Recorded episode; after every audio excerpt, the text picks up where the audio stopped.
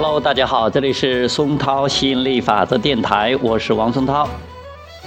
今天继续给大家讲亚伯拉罕吸引力法则。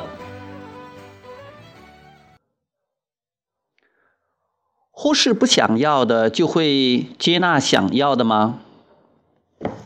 杰尔问道。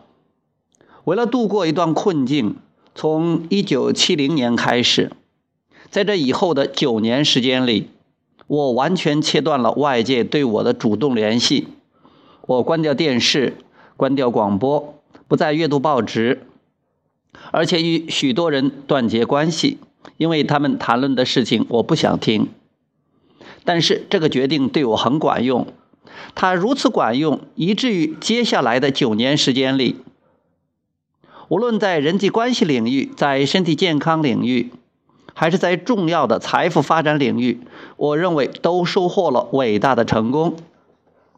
这些成功一一实现时，仿佛以前的生活中什么事情也没有发生。但是我以这种方式远离消极的影响，努力关注自己的目标。这样做倒真的更像是将头埋到沙子里，而不是你所说的接允许。亚伯拉罕回答说：“关注重要的事物，才能带来真正的好处。可以说，当你把头埋进沙子里，远离大部分的外界影响时，才能关注真正重要的事物。你也知道，当你留意任何事物时，都会吸引随之而来的力量、智慧和结果。关注重要的事物。”会为你带来满足，这种满足的只有一种方式：想要、允许和接受。至于成为一个学会忽视的人，将头埋进沙子里，不付出任何注意，不去成为一个允许者，或许下面的这些道理比你所想的更适合一些。把注意力留给对你而言真正重要的事物。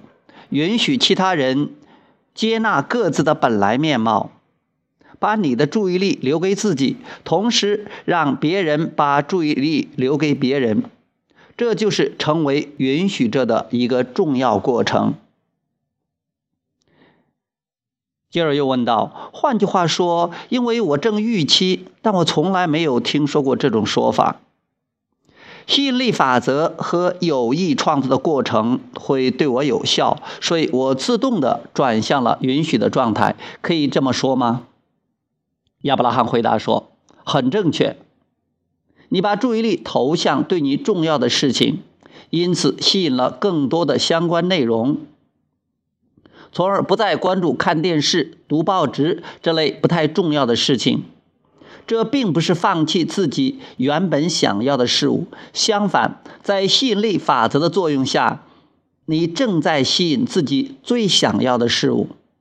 当你打开电视或者读报纸时，因为你并不想要它们，所以它们让你感受到消极情绪，你阻碍了自己对真正想要的事物的接纳。好，今天这个话题就聊到这里，我们下次再见，拜拜。